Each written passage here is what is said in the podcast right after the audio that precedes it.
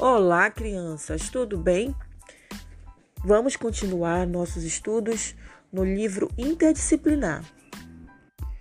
Eu sou a sua professora Fernanda Lima e esta é mais uma aula interdisciplinar: História, Geografia e Ciências. Vamos lá?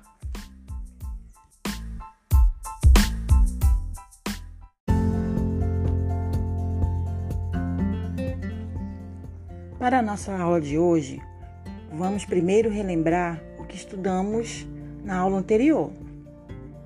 Na página 20, estudamos as diferenças entre mapas e plantas, assim como vimos o conceito de satélite artificial e de veículo aéreo não tripulado para obtenção de imagens, fotografias da natureza que vão servir para fazermos mapas ou plantas.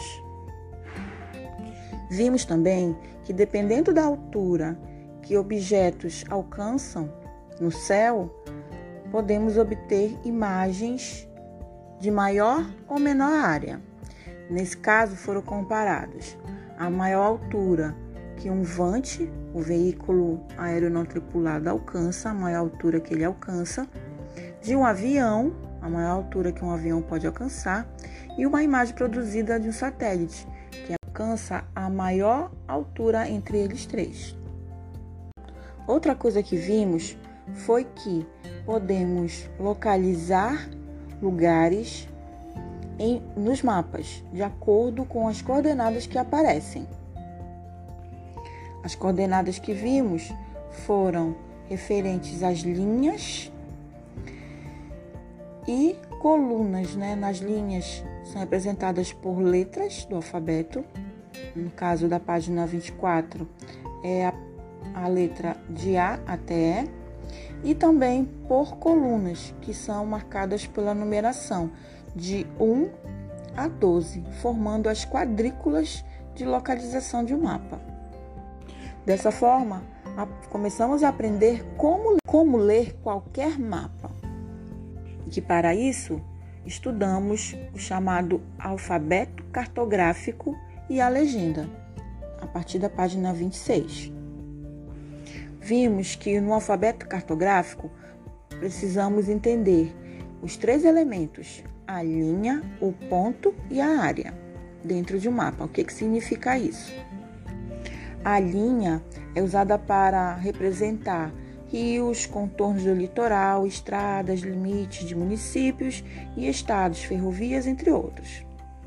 O ponto é utilizado principalmente para representar as cidades e as capitais de estados.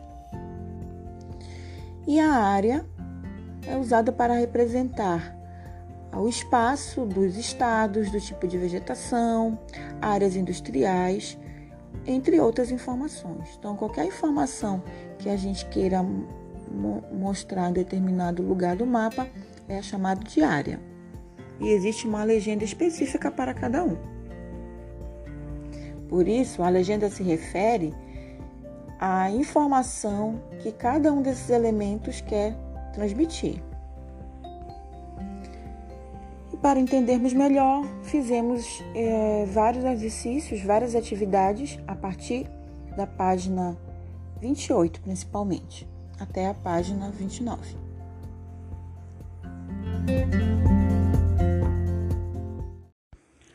Para a nossa aula de hoje, vamos continuar o estudo sobre mapas. Página 30. Leiam comigo. Tarjeta vermelha. Saiba mais.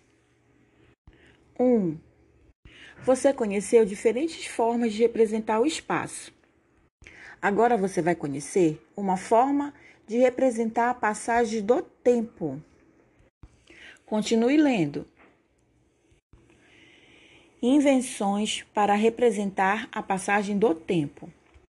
Você já parou para pensar em quantas coisas usamos de maneira tão automática que nem nos damos conta de que elas um dia tiveram de ser inventadas? Os calendários são um exemplo. Para inventar um calendário, é preciso se basear em eventos que sejam regulares, que se repitam. Pensem no movimento da Lua e do Sol no céu, por exemplo. A mudança do aspecto da Lua no céu é um exemplo de um evento periódico. A cada 29,5 dias, aproximadamente, uma mesma fase da Lua se repete no céu. Comentário: também podemos ler 29 dias e meio. Continue lendo. Esse ciclo dá origem ao mês lunar. Podemos dizer que o nascer e o pôr do sol são outro exemplo de evento repetitivo.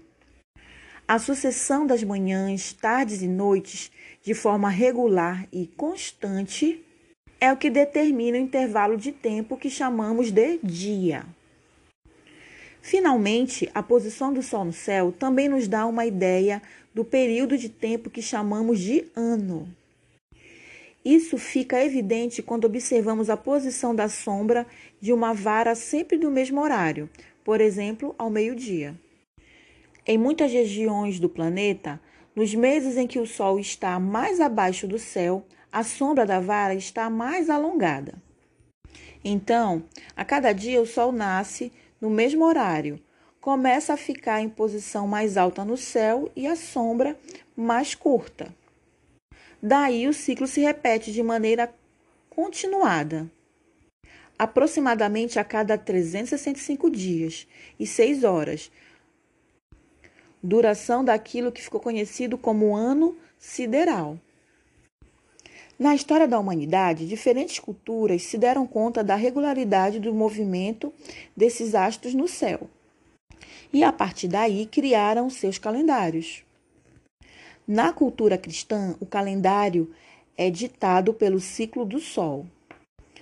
Já no islamismo, o calendário se baseia no ciclo da Lua. O calendário judaico combina os dois ciclos, do Sol e também da Lua. Página 31. Continue lendo comigo e faça as atividades que aparecerem. Item 2. No texto da página anterior, Localize e contorne as expressões usadas para dizer que os movimentos do Sol e da Lua são regulares. Item 3. Resolva as charadas matemáticas. O menino fala: Cada ano sideral tem 365 dias e 6 horas.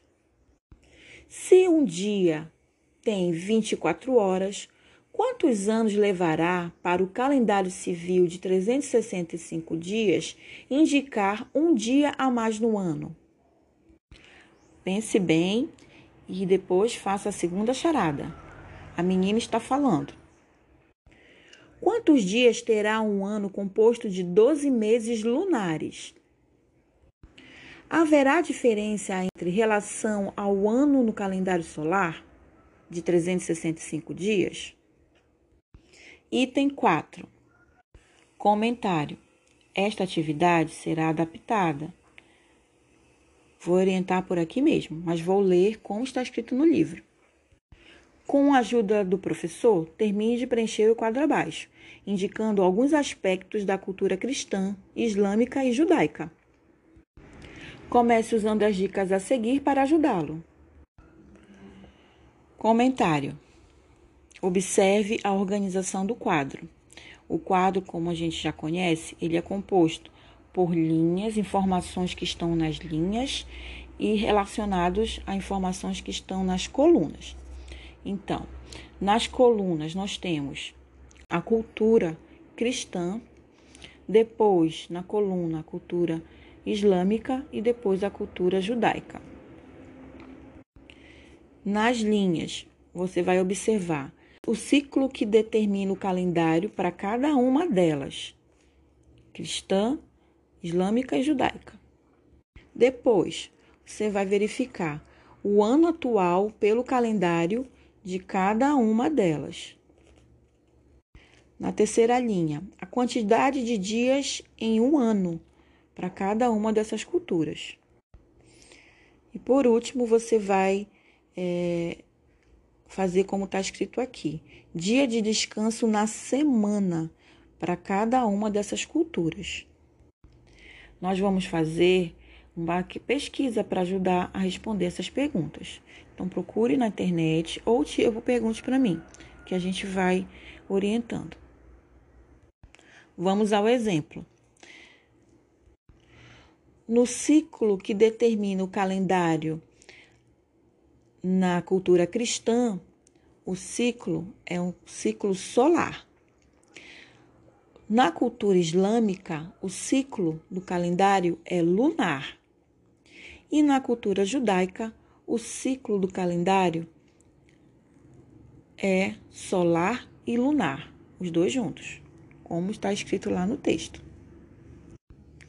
Outra dica: cultura cristã é a cultura, é a nossa cultura daqui do Ocidente.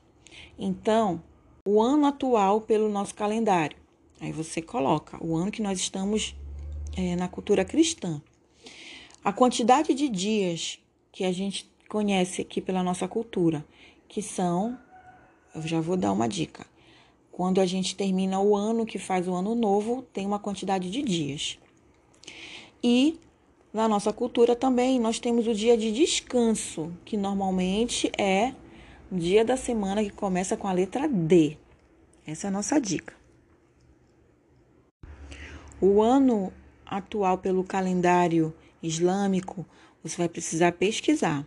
Peça ajuda para algum familiar para fazer a pesquisa pela internet mesmo. É só buscar lá ano atual, ano do calendário atual é, na cultura islâmica. Aí ano atual do calendário judaico. Aí você responde. A quantidade de dias é, da cultura islâmica também você pode fazer usando essa dica. Então, calendário islâmico e pode ter 11 ou 10 dias a menos em relação ao calendário cristão. E no calendário judaico, considerando que ele faz referência ao, ao ciclo lunar e solar, ele também pode variar entre 10, 11 e 12 dias. E o dia de descanso na semana, na cultura islâmica, a dica é: começa com a letra S, o nome desse dia da semana, e termina com a letra A. E na cultura judaica, o dia de descanso na semana começa com a letra S e termina com a letra O.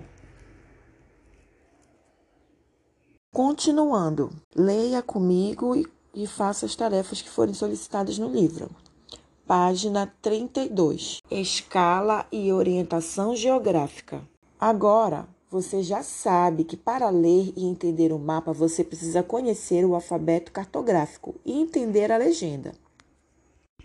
Mas para ler e entender o mapa, você também precisa aprender escala e orientação geográfica. Na representação abaixo, a escala mostra quantas vezes o prédio foi reduzido para caber no papel. Comentário: Observe bem a imagem. A primeira imagem, que é uma foto, vou ler a legenda. Esta foto foi tirada do alto de um helicóptero, exatamente de cima para baixo, visão vertical. Comentário. Em seguida, siga a seta e veja a imagem ao lado, neste caso, uma planta. Leia a legenda comigo. Com a foto na visão vertical, é possível fazer representações como esta. Observe bem ao seu lado direito, seu livro da página, tem uma escala que vai de 0 a 20 metros. Tarefa 1. Observe novamente a representação do prédio. Vamos medir seu tamanho com uma régua. Comentário: observe a imagem da tarefa e ela já tem uma régua desenhada. Então, observe por esta régua. Não precisa ter uma em casa para esta atividade. Opção A: quantos centímetros o prédio tem? Leia comigo a legenda. Com a foto na visão vertical, é possível fazer representações como esta. Observe novamente a representação do prédio. Vamos medir seu tamanho com uma régua. Comentário: A régua já está desenhada na imagem ao lado da tarefa, então não é preciso você ter uma régua própria em casa para esta atividade. Item A: Quantos centímetros o prédio tem? Comentário: Item B. Esta atividade será adaptada, mas eu vou ler como está escrito no livro. Item B. Esse é o tamanho do prédio na realidade? Troque ideias com os colegas. Neste caso, você vai imaginar que está conversando com um colega ou pode fazer uma simulação com algum familiar em casa dessa conversa. Item C. O comprimento do prédio na realidade é 20 vezes maior do que o da representação. Qual o comprimento do prédio? Continuando na página 33. Ler junto novamente. É importante saber se localizar nos lugares. Encontrar uma rua, a casa de um amigo, um lugar onde você quer ir. Item 2. Vamos relembrar algumas noções que você provavelmente já conhece. Vamos fazer o mesmo que faz a menina nas ilustrações abaixo. Item A. Esta atividade também será adaptada. Você vai imaginar como seria se você estivesse lá na nossa sala de aula. Lembre como ela é, é e faça de acordo com o que é pedido em cada item. Item A. Você está no centro da sala de aula, olhando para o fundo. O que está ao seu redor? Comentário. Você vai observar a imagem, a ilustração que está logo abaixo do item A e você vai observar o que estaria atrás de você, o que estaria à sua esquerda, o que estaria à sua direita e o que estaria à sua frente. Você vai colocar cada resposta embaixo de cada linha que aparece desses itens, de acordo com o que foi solicitado no item A. Item B. Você continua no centro da sala, mas agora olhando para a lousa. O que está ao seu redor? Comentário. Mais uma vez, observe esta segunda imagem do item B e siga exatamente como foi orientado acima e escreva na linha o que está à sua frente, o que estaria à sua frente o que estaria à sua esquerda, o que estaria à sua direita e o que estaria atrás de você. Se você estivesse fazendo isso na nossa sala. Item C. Atividade será adaptada. Comentário. Esta atividade será adaptada. Você fará suas observações e é, explicará para uma pessoa da sua família. Também você vai fazer aqui escrever apenas o resumo das suas observações nesse espaço que aparece embaixo do item C. Tarjeta verde, continuando a leitura do livro. Assim também aprendo. Esta garota quer ensinar você a dançar frevo, mas ela não explicou com que perna se deve fazer cada passo, se com a direita ou com a esquerda. Você é capaz de descobrir? Item 1. Dobre um pouco a perna. Coloque aqui a sua resposta e observe bem a imagem da menina. Que perna que foi dobrada? Neste caso, você vai colocar o lado em que a perna foi dobrada. Então, dobre um, um pouco a perna você vai dizer se é direita ou se é esquerda. Item 2. Apoie o calcanhar. Aí você coloca, coloca sua resposta no chão.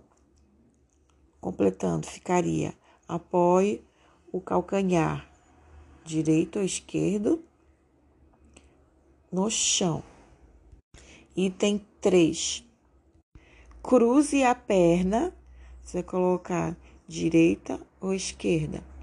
Em frente da perna, aí você vai colocar quem é que está é, à, frente, à frente, é a esquerda ou a direita. Legenda: elaborado com base em Arras Daniela, no passado do frevo, Folha de São Paulo, folhinha, disponível em, e aqui está o endereço, http dois pontos, barra, barra, acervo ponto folha ponto com ponto br. Acesso em junho de 2017. Continue lendo. Agora, você consegue imaginar como seriam os outros movimentos? Comentário. Esta atividade será adaptada. Você pode escrever aqui a sua resposta. Página 34. Vamos continuar lendo. Como se localizar no bairro onde você vive? Como ir dele até um lugar mais distante? E que ponto de referência usar neste caso? Que direção seguir? Verbete da palavra referência está em verde ao lado. Referência: objeto ou lugar usado para orientação. Está diretamente ligada à noção de localização espacial. Este é o significado de referência. Continue lendo. Há vários equipamentos que facilitam a nossa localização, como a bússola e o GPS Sistema Global de Posicionamento. Eles estão cada vez mais presentes no dia a dia. No entanto, antes dessas invenções, o Sol e outras estrelas auxiliavam as pessoas a se localizarem. O Sol é um importante ponto de referência. Com base nos pontos de referência, podemos ter uma ideia das direções norte, sul, leste e oeste, que são referências universais, ou seja, usadas no mundo inteiro. Veja como fazemos para usar o Sol como referência. O comentário: observe bem a imagem. Verifique a posição do Sol, que é a nossa referência. Verifique também o lado da mão que a menina aponta para o sol, uh, o lado da sombra que, da, que essa menina faz em relação ao sol e a posição das, das direções leste, que é o lado onde o sol nasce, e o oeste, que é o lado onde está a sombra da menina. Na imagem. Legenda pela manhã, o sol é nascente, nesta primeira imagem. Observe bem a imagem, que a menina está na mesma posição, dizendo que ela está com a mão de lado direito, a mão, sua mão direita apontada para o nascente e a sua mão esquerda apontada para o poente. Nesse caso, a imagem está representando como está, vou ler agora na legenda. É a tarde, onde o sol é poente. Observe bem que a sombra, no caso do sol da tarde, né, no sol poente, é, que está no lado oeste da menina, que é a mão esquerda dela, a direção da mão esquerda dela, a sombra faz pelo lado contrário. Então, a sombra da menina está no leste. Se o sol está, se o sol poente está no oeste, a sombra da menina está no lado leste, na, na direção leste, no lado direito da mão dela. Esta é a segunda imagem, observem bem. Página 35. Continue lendo comigo. Como podemos ver nas ilustrações da página ao lado, o braço direito da menina aponta para a direção em que o sol aparece no horizonte pela manhã. Ele está apontando aproximadamente a direção leste. O braço esquerdo aponta para a direção em que o sol desaparece no horizonte, no fim da tarde. Lá está o oeste. À frente dela está o norte. E atrás o sul, como podemos observar na ilustração a seguir. A imagem, vou ler a legenda da imagem. Pela manhã, o sol nascente. E observe bem as, a posição de cada elemento na imagem: o sol, a menina, a sombra e as setas de direção. Continuando a leitura. Comentário: tudo isso é importante para é, entendermos melhor e sabermos ler mapas. Continue lendo comigo. Norte, Sul, Leste e Oeste são os chamados pontos cardeais. Você sabe como os pontos cardeais são representados? Eles podem ser representados por meio de uma figura chamada rosa dos ventos. Olhe bem a ilustração abaixo. Na rosa dos ventos, o N quer dizer norte, o L quer dizer leste, embaixo S quer dizer sul e o O quer dizer oeste. Muitas vezes usamos abreviaturas para indicar este, esses pontos. Como disse anteriormente, e vamos ler aqui a legenda. N maiúsculo quer dizer norte, a direção norte, na Rosa dos Ventos ou numa posição geográfica.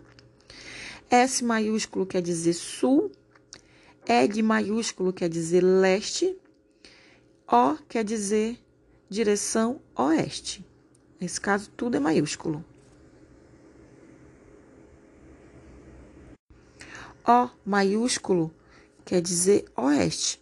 Tudo isso em relação ao posicionamento geográfico no mapa. Página 36. Continue lendo comigo. Você já conhece a Rosa dos Ventos e sabe que ela representa os pontos cardeais. Atividade 3. Agora, você vai fazer sua Rosa dos Ventos. Comentário: Esta atividade será adaptada. Você pode fazer, se não tiver papel vegetal, que é aquele papel mais transparente que tem em alguns cadernos de desenho, você vai é, fazer uma folha de papel normal, em branco, e vai fazer um contorno bem forte com caneta, caneta esferográfica, azul ou preta, da sua preferência, ou outra cor da sua preferência ou usar canetinha com cores mais escuras, que fique bem forte. Então vamos ao item A. Em uma folha de papel vegetal, faça dois traços em forma de cruz, com setas nas pontas, conforme a ilustração ao lado. Item B. Indique os pontos cardeais. Item C. Recorte a sua rosa dos ventos. Comentário. Você vai fazer e vai guarda, deixar guardadinho para a gente usar na próxima atividade. Item 4. Em uma folha de papel, desenhe um lago bem no centro. Item A. Coloque sobre o lago a rosa dos ventos que você recortou e desenhe uma floresta ao norte, uma estrada ao sul, casas a leste e plantações a oeste. Item B. Item B. Para terminar, desenhe uma rosa dos ventos no canto da folha. Você pode escolher o canto que tiver mais disponível do espaço que você desenhou. Comentário. Então, só para deixar mais definido, você vai pegar. Primeiro, você vai fazer uma rosa dos ventos e vai recortar, deixar ela recortadinha. Depois, você vai pegar uma outra folha de papel e vai desenhar um lago bem no centro dessa folha. Depois que você desenhar o lago, você vai pegar a sua rosa dos ventos e vai só colocar é, no centro desse lago. Não é para colar, é só para colocar para você ter ideia das posições.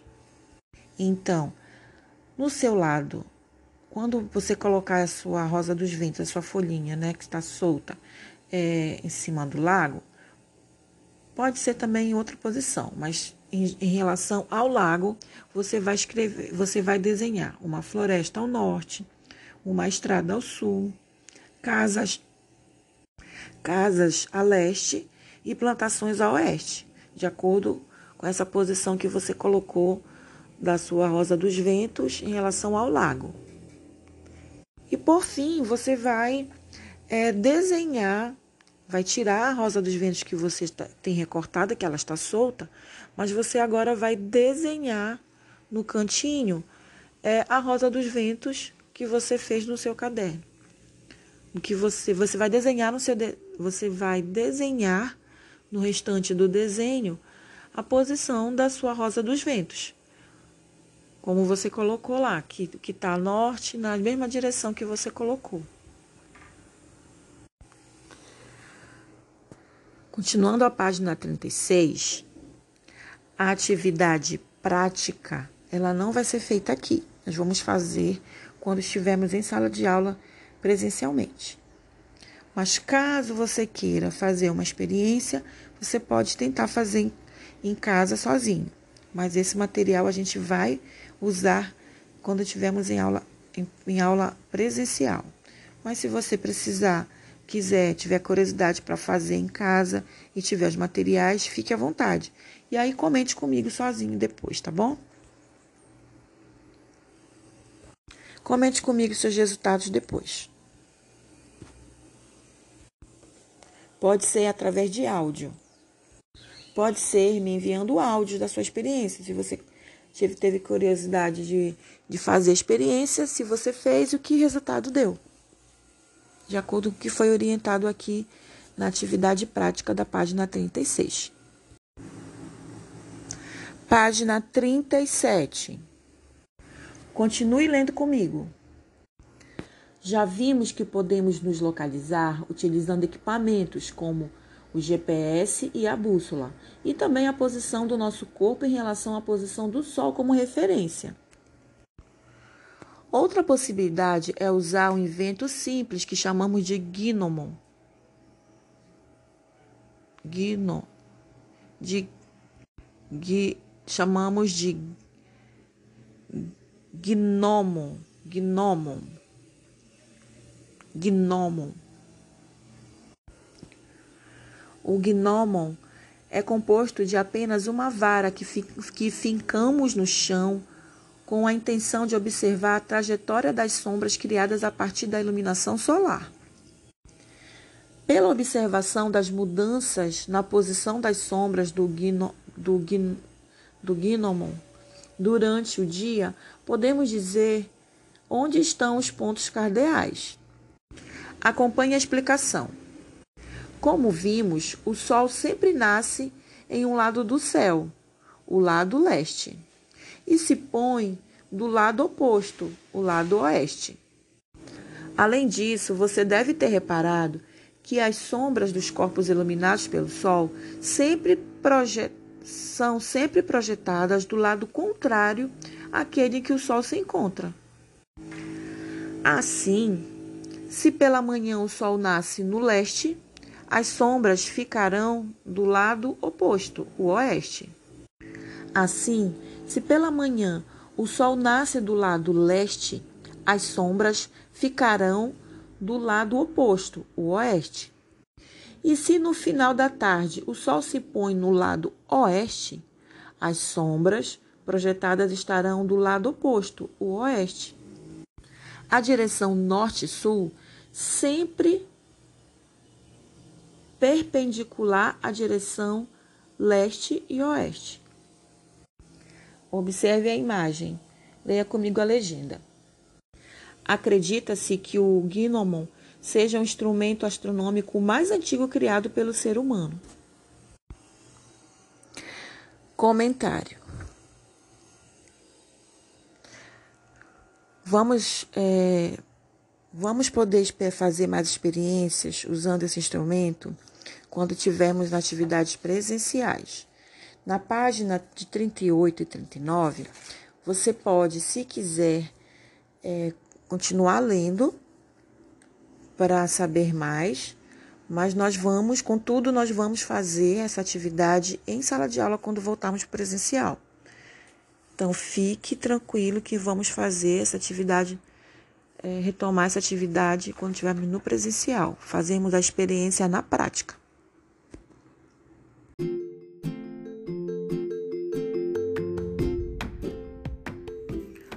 Nota de esclarecimento.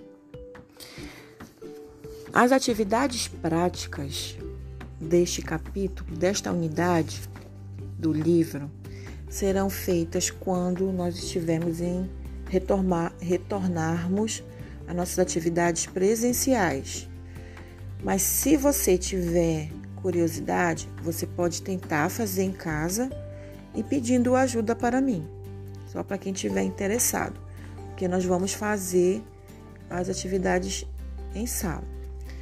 E se tiver também curiosidade, você pode ler e tentar fazer a experiência sozinho, sempre com a ajuda de um adulto.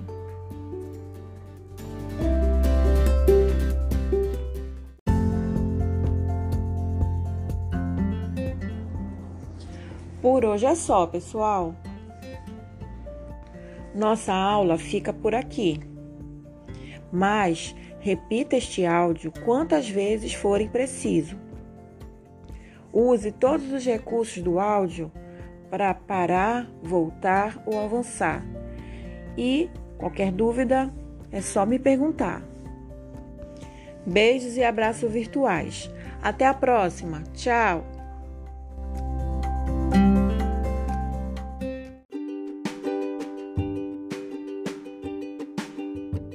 Lembrete: no final de todas as nossas audioaulas, tem uma pequena pergunta. Peço a gentileza que respondam, assim a gente pode melhorar a cada dia.